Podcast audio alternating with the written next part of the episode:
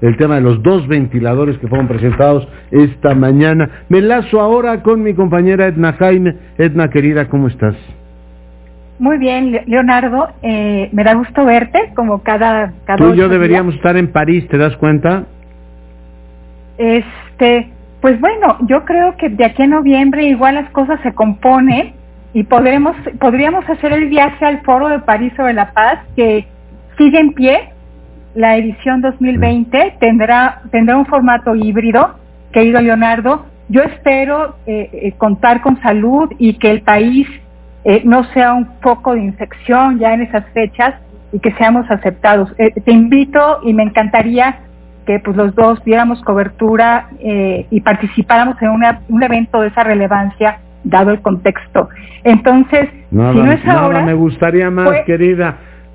Puede, ser en noviembre. Bueno, pues ya, ya pondremos la veladora. ¿De qué vamos a hablar esta semana? Me gustaría hablar, Leonardo, de dos documentos que salieron hace unos días. Uno es de una nueva organización que se llama Signos Vitales. Eh, Me invitaron a formar parte de su consejo editorial, de su, de su consejo consultivo. Y el otro es un documento de Coneval, bien importante, porque es la primera evaluación, evaluación de diseño que se hace de los 17 programas prioritarios de este gobierno. Me preguntarás qué, qué relación hay entre el reporte de signos vitales y Coneval. Pues una muy importante que se llama costo de oportunidad, Leonardo.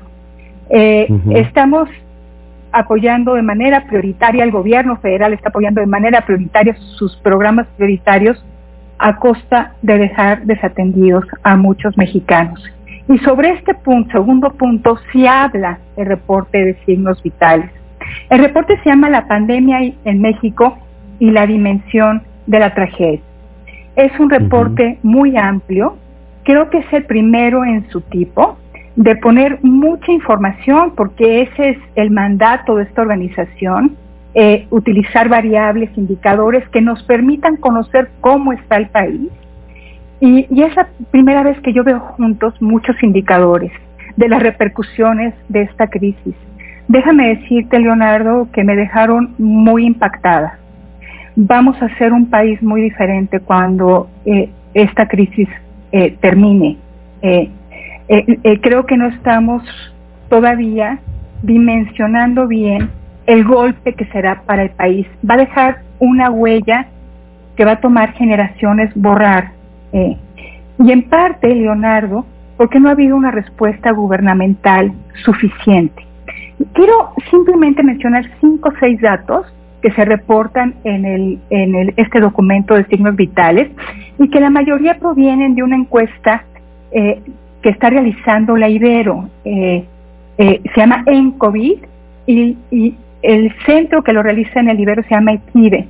La verdad me dejó muy preocupada, muy, muy preocupada. Decirte que 8.4 millones de personas perdieron su empleo estaban descansando o no pudieron salir a buscar trabajo. Esto para el levantamiento de mayo. Se colapsaron los ingresos de los hogares. Decirte que uno de cada tres hogares observó una reducción de 50% más en sus ingresos, Leonardo. Uno de cada, tres hogares mexicanos. Está fuertísimo. esto entre febrero y marzo, pero en mayo se repitió eh, casi 40% de los hogares reportan que uno o más de sus integrantes, Leonardo, perdió un empleo. Y el ingreso perdido es de alrededor del 65%. Eh, hay algunos hogares que ya están reportando problemas para alimentarse, Leonardo. Esto ya es de una gravedad extrema. La gente no está pudiendo comer de manera adecuada. Tenemos inseguridad alimentaria. En este reporte pueden encontrar mucho más información sobre eh, pues el impacto, el shock histórico que esta crisis representa y la respuesta tan corta, limitada que dio el gobierno federal y pues la mayoría de los estados, Leonardo. Entonces están, dejamos a un gran número de mexicanos lidiar con esta crisis solitos. eh, o, con, la o con la solidaridad del vecino, de la familia. Eh, fue la tesis del presidente, ¿no? Pues que la familia les ayude. Entonces, Leonardo, a mí me parece que vamos a ser un país muy diferente, que vamos a ser un país con en el que se van a ampliar las brechas de desigualdad de manera muy grave. En el tema educativo, que también es un tema que aborda este reporte, pues las brechas se van a abrir. Los, las personas, los chavos, los niños que no, eh, que tienen acceso a internet, pues van a tener una desventaja difícil de superar. En fin, Leonardo, eh, creo que merecíamos otra cosa. En cambio, eh, pues el presidente cuando anunció las medidas para afrontar esta crisis dijo que sus programas prioritarios eran centrales y considera que tienen un componente para mitigación de los efectos económicos y un componente de reactivación económica. Coneval sacó la evaluación de los 17 programas prioritarios. Eh, pues decirte, Leonardo, que hay muchos programas entre esos 17, por decirlo menos, muy inmaduros.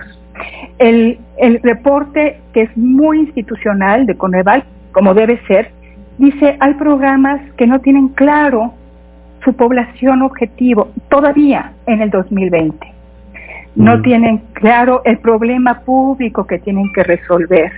No tienen el árbol, este árbol de, decisiones y definiciones, e, este marco lógico todavía claro.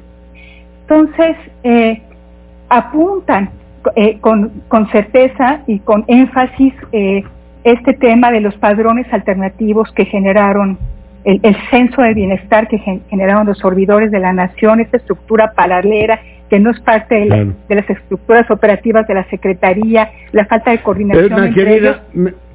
Pues sí, me, va a sonar la campana y me da muchísima pena. Quiero agradecerte mucho tu comentario. Gracias, Leonardo. Te mando un abrazo. Cuídate, nos vemos la semana próxima.